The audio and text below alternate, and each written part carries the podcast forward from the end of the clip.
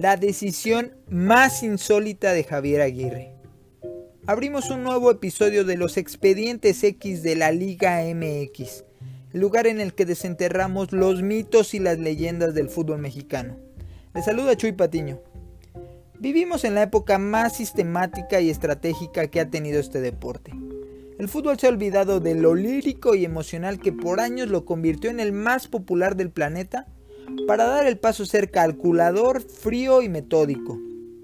En este nuevo mundo en el que los directores técnicos visten de traje siempre, deciden un cambio con una base de datos revisada en la tablet de alguno de sus tantos asistentes y que hablan en las conferencias de prensa como ejecutivos de empresas de alto nivel, todavía existen personajes como Javier Aguirre. El Vasco ha transitado en esta evolución del viejo fútbol que aún se practicaba en los 90 a lo demandante que es la preparación de cualquier partido en este siglo. Y lo ha hecho con su estilo único, irreverente y polémico, sin guardarse nada cada que tiene un micrófono.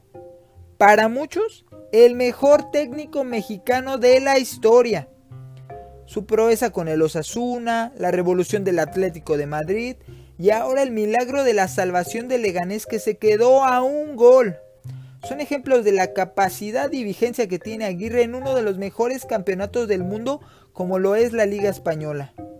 Y si a eso le sumamos que ha dirigido tres selecciones tan distintas y complejas, como lo fue la mexicana, japonesa y egipcia, hablamos de un currículum que no lo tienen ni todos los destacados entrenadores mexicanos juntos. Sin embargo, no está exento de las críticas. Su carácter y desfachatez lo ha llevado a tomar malas decisiones desde lanzarle un patín a un jugador panameño hasta poner de titular al Bofo Bautista versión sobrepeso en el partido más importante del Mundial de Sudáfrica 2010. Pero la más mítica y escabrosa, por la que se abre este expediente, es la vez que le pidió a un debutante fingir una lesión para suspender un partido. Es una buena pregunta para debatir. Es el mejor técnico en el extranjero, sin duda. Sí, sin duda. No, no, en Sin la, duda. historia, en la historia del fútbol mexicano. Pues está ahí en el top 3, top 5. Top 3. Es que habría ya, que ya te vas acercando más. Ya tendrías que irte a la historia. A ver, lo del de ingeniero de la Torre. Sí, pero esta es como la, la- la lista que hace Ganó la cinco FIFA. títulos de ¿Cuáles liga. van a ser los elementos? ¿Títulos de liga en México? No, no, no. Entonces, pero dirigir, el Vasco dirigir, los primeros cinco. ¿Cuántos años? ¿A quién etcétera, formaste? ¿Qué jugadores formaste? ¿Qué Aguirre fue, dejaste? Aguirre, ¿Dejaste Aguirre fue campeón en la liga. ¿Qué escuela dejaste? O sea, Aguirre se ha atrevido a ir a lados que nadie se atrevió. ¿Se ha atrevido a qué? A ir a, a lados que nadie se atrevió. Es al estilo de Javier Aguirre, un técnico que es, eh, vamos a llamarle plurifuncional, habla muy bien, se expresa muy bien. En México no hay nadie como él y yo creo que en muchos países tampoco lo hay, que sea tan natural, tan abierto, que diga, sí, no somos...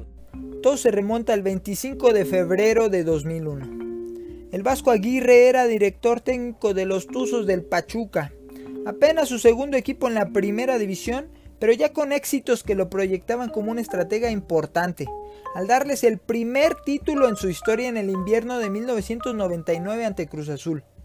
Pero regresemos a la historia. Se disputaba la jornada 9 del verano 2001 apenas un mes después del lamentable fallecimiento del delantero del Pachuca, Pablo Hernán Gómez, quien sufrió un accidente automovilístico que le costó la vida. Fue un duro golpe anímico para el conjunto hidalguense que se reflejaba en que llegaron a dicho encuentro con tres partidos sin ganar, luego de un buen arranque de campeonato. El juego de los Tuzos ante el Puebla estaba programado a las 12 del día en el Estadio Hidalgo, aunque empezó un poco más tarde debido a que jugadores de la franja tuvieron que taparse con cinta aretes que llevaban en sus orejas. El árbitro del encuentro era nada más y nada menos que Marco Antonio Rodríguez, Chiquimarco para los cuates. Un silbante caracterizado por sacar tarjetas a lo bestia y ser protagonista. Pero el encuentro arrancó bien para los Tuzos, que empezaron ganando con gol de Cesario Victorino al minuto 22. Un tanto que no afectó a los camoteros y reaccionaron con una anotación de Alberto García Aspe de tiro libre para el 1-1 al minuto 35. Y aquí comenzó el desastre para los locales. Apenas un minuto después de la igualada, Omar Arellano se fue expulsado por una fuerte entrada en medio campo. Ya con uno menos, penal en contra para el Pachuca en el minuto 44 y que cambió por gol Beto Aspe para el 2-1 de la visita. El descanso no sirvió para aclarar las ideas y al minuto 51 Francisco Ferreira de los Tuzos también se fue a bañar temprano por doble amarilla. Se quedaban con nueve hombres y perdiendo. Con todo en contra, llegó el hack trick de Aspe al minuto 60 para el 3-1, en un golazo de volea que fue imposible para Miguel Calero. Todo era un caos con los hidalguenses, y al minuto 63 el defensor Adao Martínez lanzó un codazo en media cancha al ratón Zárate que le costó la tercera expulsión para el Pachuca, por lo que ahora ya solo tenían 8 elementos en la cancha. Ya con una desventaja así, tardó muy poco el pueblo en volver a mover las redes, con otra anotación de quién creen, de Beto Aspe con otro zurdazo poderoso que se fue al fondo de la portería de Calero en el 4-1 al minuto 70. Como esta era una competencia entre el capitán Aspe que ya llevaba 4 goles y Chiquimarco, pues que cayó la cuarta tarjeta roja. Ahora para Pedro Pineda de los Tuzos, que había entrado de cambio y que lanzó otro codazo en la disputa de un balón para irse a las regaderas al minuto 73 y ya solo dejar a su equipo con 7 hombres. Javier Aguirre estaba desesperado. Su equipo se derrumbaba y faltaba todavía mucho tiempo.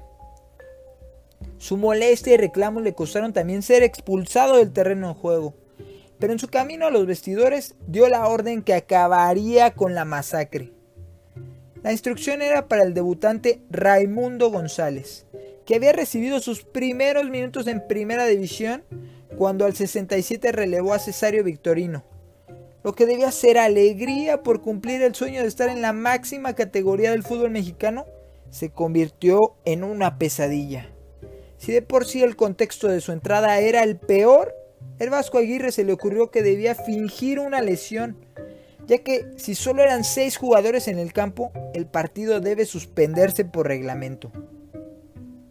Así, Radamés Gaxiola, doctor del club, ingresó al 79 para supuestamente atender a González, quien se había tirado al pasto por órdenes de su técnico. El médico también tenía clara la indicación y le explicó al Nobel jugador la artimaña, por lo que los Tuzos alegaron que ya no tenían cambios y que ya no se podía continuar al tener menos jugadores del número mínimo necesario. Chiquimarco, un conocedor del reglamento, acabó el partido y pasó a la historia como uno de los pocos encuentros que no se han terminado. La situación no quedó inadvertida y se estudió reanudar los minutos faltantes, lo cual no ocurrió al no existir quejas del Puebla. El discurso. El discurso. De Javier, ¿no la magia? No, hijo, el mismo que Pachuca. A ver, cabrón, somos los peores. los peores. No, sí, güey, pues ¿qué hacíamos? Fuimos, éramos el último, el último, y, a ver, peor no lo podemos hacer, entonces vamos a dejarnos de, tonterías. A ver, vamos a organizarnos un poquito, vamos a dejar de hacer cosas que hacíamos en, disciplina, dentro y fuera del terreno de juego, cosas sin mucho rollo táctico y revoluciones, porque tampoco ni tienes tiempo y el domingo tienes que jugar. Pero sí un poquito desenmascararnos todos, ¿no? Abrirnos a ver, a ver, ¿por qué somos hombres? Por esto, por esto. Vamos a intentar empezar por la vamos a intentar tapar este agujero. Este, la disciplina dentro del trabajo. No es posible que tengamos 46 amonestados o 8 expulsiones. No es posible, a ver, algo vamos a tapar este, el tema disciplina de, dentro del campo. No es posible que el lateral izquierdo tire centros por ¿Qué pasó después con los protagonistas de esta historia?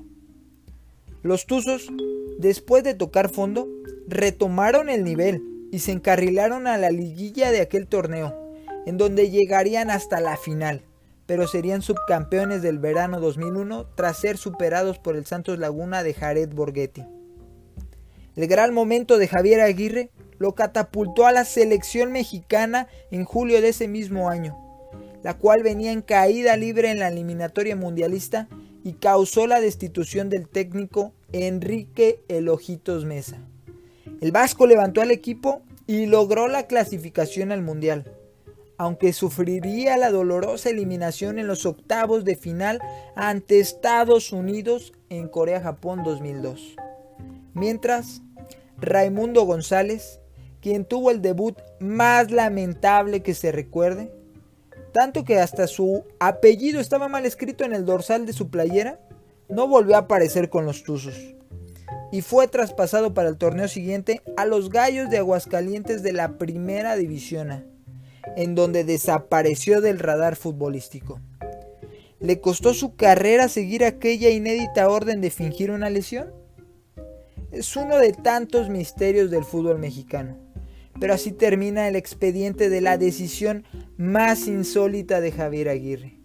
Ya lo saben, si les gustó, escuchen más historias de mitos y leyendas de la Liga MX y recomienden el podcast a sus amigos. Para comentarios, escribirnos en la cuenta de Twitter arroba mx o un dud más en Facebook. Esto ha sido todo y se despide Chuy Patiño. Nos vemos en la próxima.